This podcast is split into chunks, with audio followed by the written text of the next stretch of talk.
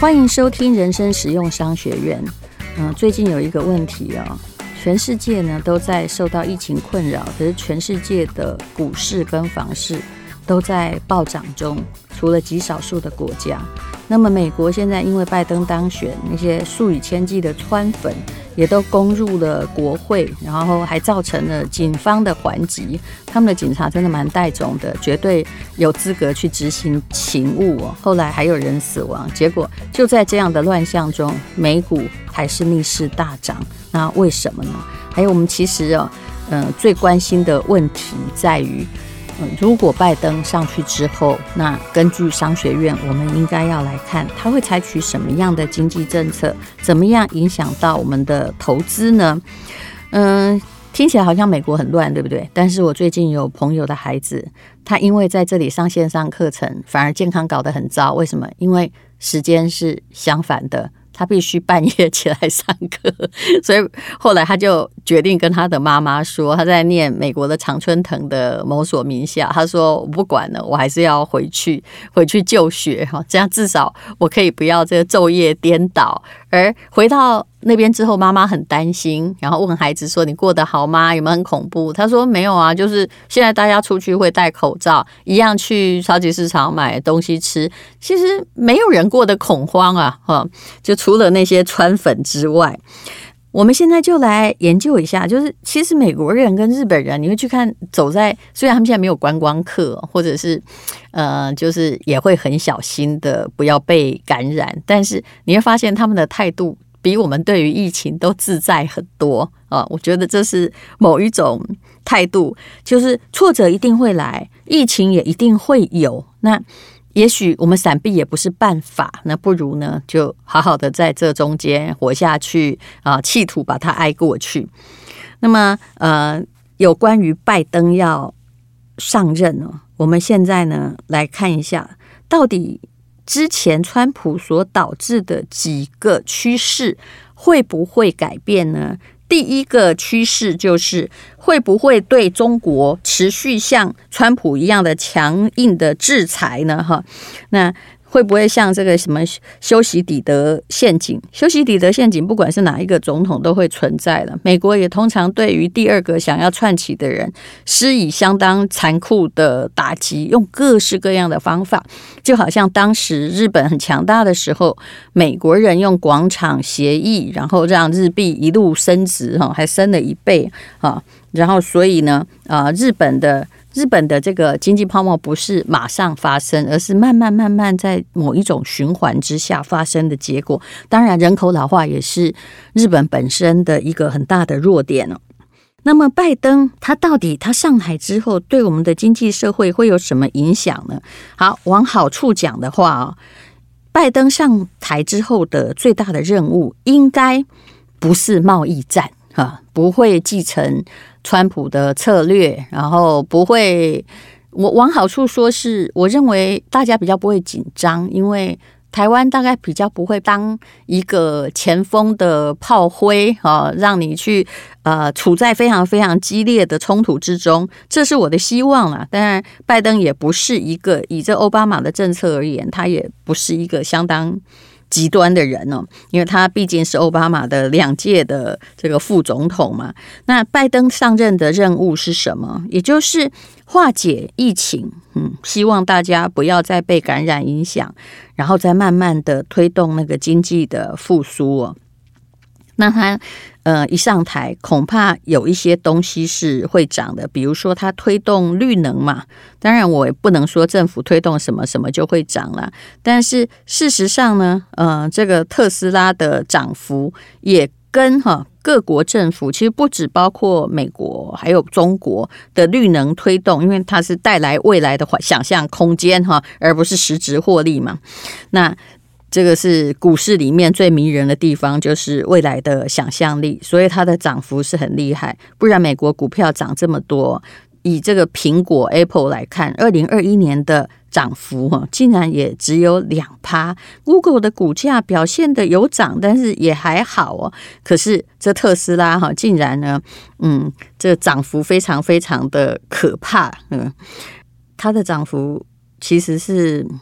如果你要用从最低点来看，真的是八十几块美金到八百多块美金啊。好，我用的是商业周刊的这个资料，而他说拜登上任的呃之后呢，所以你可能还要注意到很多有关绿能方面的公司啊，要有绿能的凭证才是股价的保证。那他。宣称每年会投入五千亿美金哦，在哪里呢？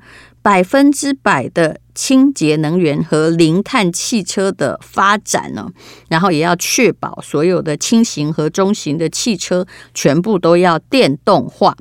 那还有一件事情是大家要注意的，以前很多专家叫大家要股债平衡，对不对？而且按照你的年龄，如果你今年五十呃六十岁的话，就叫你说债券要买六十，股票就要持有的是四十趴嘛。那如果你今年二十岁，就是债券二十趴，股票八十趴。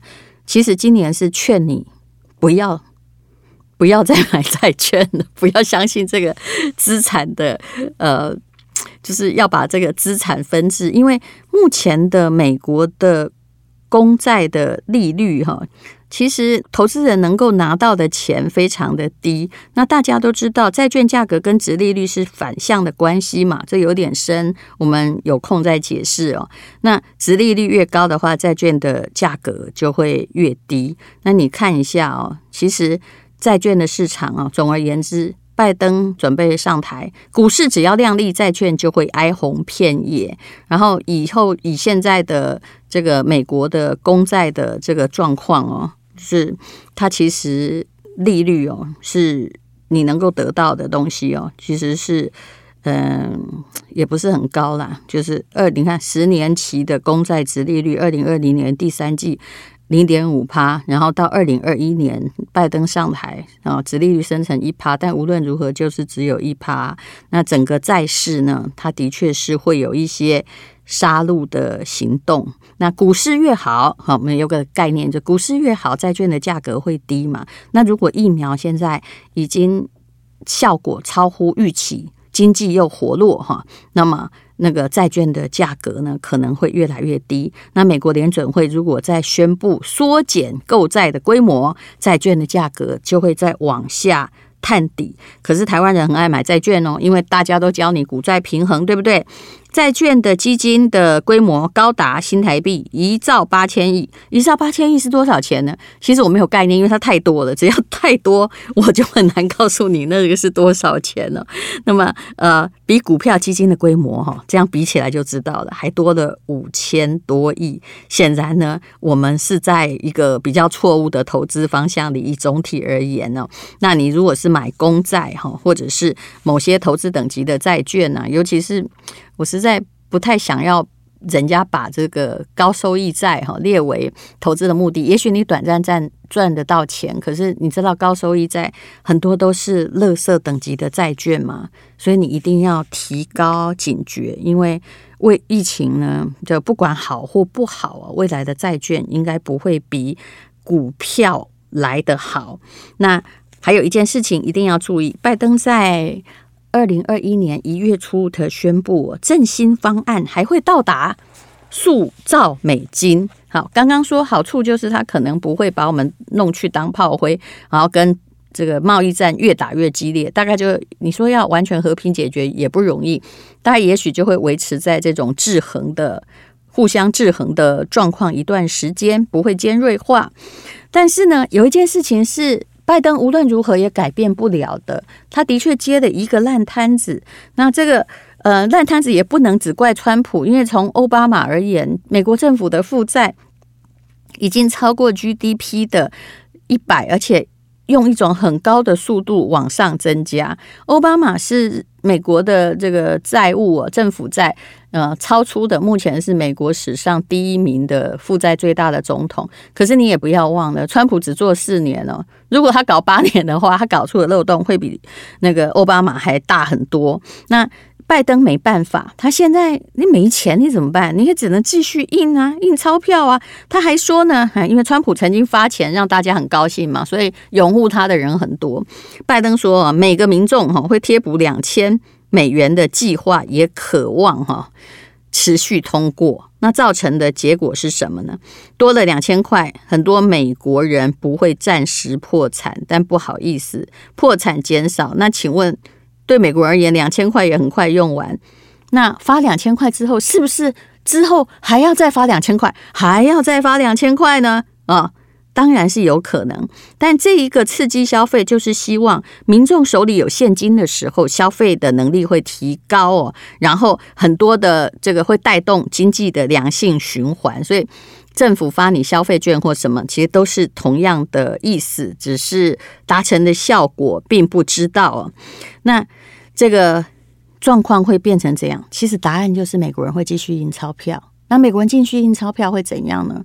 呃，我曾经一直说，印一张百元美钞所花的钱，答案就只要美金六分。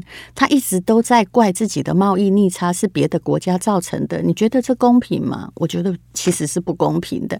呃，早期他们也觉得他跟台湾之间的贸易的逆差这个太大了，然后后来又是中国啊，将来也可能轮到了东南亚，觉得我们都在赚他的钱，是这样吗？各位？其实你仔细想一想，他们现在是用美钞用印的，而我们是非常努力的在申请什么芯片呐、哈成衣呀、哈家电呐，诶，用了多少人力劳力，然后去换那种一张。只要花六分钱力气印的百元美钞，然后这样再来怪我们太努力生产造成逆差，不买他们美国的东西，你觉得这样子公平吗？其实我觉得这根本不是一个很理性的指控。好了，没关系，政府接受觉得这样很公平，那我也没什么话说。但是你要担心什么？他们拿美金跟我们买，流出来的是。因为全世界都需要美金，现在找不到能够替代它的更强势的货币。答案就是它会制造各地的通膨。就你给我们买了我们辛苦做的东西，钱给我们，还来制造美国以外好社会的通膨。因为这种货币超发是会引起，嗯，也许没有蝴蝶效应严重，但是的确是一个不良的效应。而这个人类目前没有经验呢。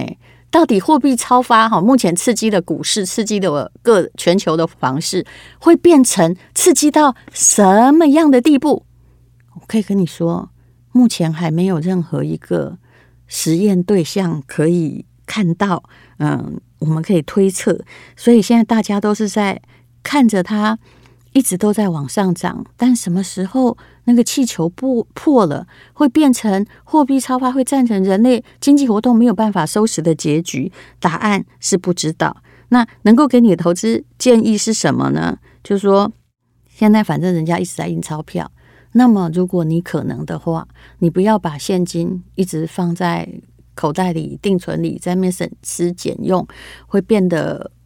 被通膨弄得越来越少，你可不可以把你的钱投进比较有可能成长性的资产啊？比如说股市，所以股市比债市好嘛？那或者是投资在某些比较不会贬值的东西呢？其实这就是为什么全世界各国，包括英国疫情那么惨，房子也继续涨的原因哦。那纽澳也没有跌，为什么？因为大家都现在要的哈，并不是。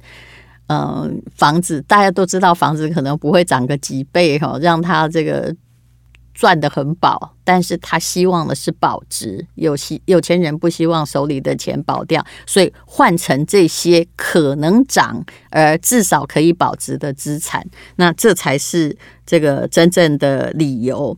那其实美国哈，它往哪里转哈？对我们是影响非常非常的重大的。那你不要只关心这个美金换台币已经突破了二十八块啊，会变成多少钱呢？那有关于汇率，我的建议也是哦，你不要只看你的美金跌的，那你的美金可能占你总财产的十趴，那你的你的台币涨了呀，所以你的总资产你有九十趴台币，你还是涨的。但最重要的是，我认为货币的。就是本身哦，它很可能就是二十年后一块钱的台币的东西，大概消费力在二十年后就跟二两千年到二零二零年一样，当时一块钱的购买力，现在只剩下零点三块。那么你很可能为了你的钱着想，你必须把它放在比较有保值性或者是有可能增值的东西上面，不要傻傻的留着钱，否则呢，啊，就会变成呢，这个穷到只剩下钱，而那个过你以为可以养老，可是后来发现这些钱其实根本不够，也许只能吃阳春面哈的傻瓜。所以，如何学会理性的投资很重要。到现在的任务，并不是为了要让钱赚很多钱，而是要让你的钱不要被通膨或者是它的这个啊贬值或大量发美钞给偷走。谢谢你收听人生使用商学院。